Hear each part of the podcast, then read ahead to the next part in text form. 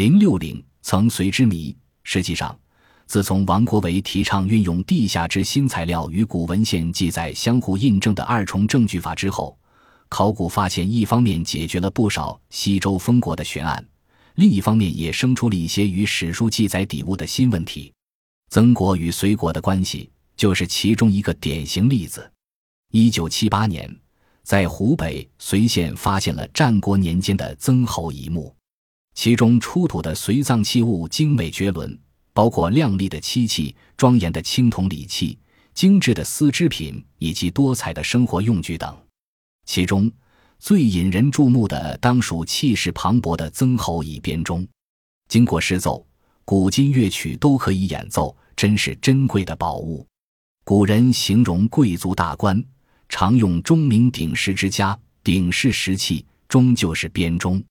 可以想见，曾侯乙虽只是楚国的附庸君主，生活上仍旧可以说是穷奢极欲。当他坐在地面的席子上，从鼎里取东西吃时，庞大的乐队鸣钟吹竽，宫气消遣，那种气派，真有点不可一世的样子。这个伟大的考古发现足以证明，春秋战国时期在今随州一带存在一个曾国。可是考察史料。却明确记载着当地是隋国，《国语》记载，郑桓公向周朝太史讨教家族去向时，后者分析天下形势时，就提到了南方有个隋国。西周王朝在汉水以北、淮水上游一带设置了蔡、巴、应、蒋、隋、唐、西等诸多同姓封国，这就是《左传》所说的汉阳诸姬。隋国正是其中首屈一指的强国，人称汉东之国，隋为大。春秋早期，楚武王正是在击破隋国，将其变为附庸后，才将势力向东北延伸。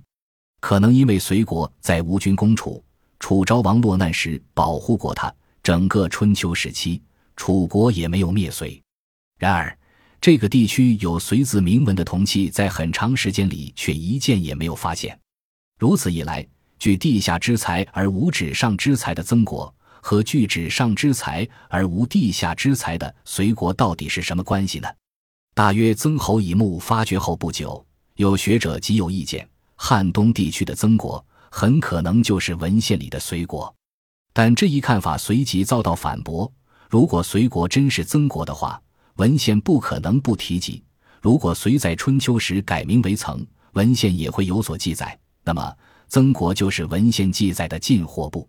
问题在于，晋霍部的确与曾荫同字通，但古籍上记载的狼国分明是一个位于今山东兰陵一带的四姓小国，与汉水流域渺不相涉。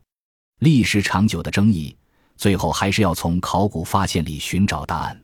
二零一一年，湖北省文物考古研究所在湖北随州叶家山发现了西周早期墓葬六十五座，车马坑一个。出土青铜器三百二十五件，多数青铜器上有铭文“曾侯”和“曾侯鉴”，总字量达四百字。这说明此处墓地应是与早期曾国相关的一处家族墓地，而曾国的历史也因此从战国时代上溯到西周早期。之后，在距离曾侯乙墓只有四千米的地方，又发现了另一处曾侯墓地。这就是被评为二零一三年度全国十大考古新发现的随州文峰塔东周曾国墓地。在文峰塔遗址里，除出土了一批带层字铭文的铜器，同时还发现了一件带有隋字铭文的铜器，铭文“未随大司马家有之行歌”。隋字在此无疑作国名，这是中华人民共和国成立以来经科学发掘出土的第一件隋国铜器。值得特别一提的是。文峰塔遗址所出曾侯田编钟铭文记录的正史发生在春秋晚期的吴楚之战。有趣的是，编钟铭文记录的是吴、楚、曾三国，而传世文献记载的却是吴、楚、隋三国。这一新发现使得曾及隋说的证据更加充分。之所以会形成如此现象，大概与战国时魏国都于大梁，又称梁国的情况类似。曾为国名。隋为曾都，因而史籍称其国为隋。随着曾隋一国的看法渐成学界主流，另一个推断也浮出了水面。曾侯父编钟铭文里提到，博士因为辅佐周文王、周武王伐商有功而被封为南宫，经营淮汉一带。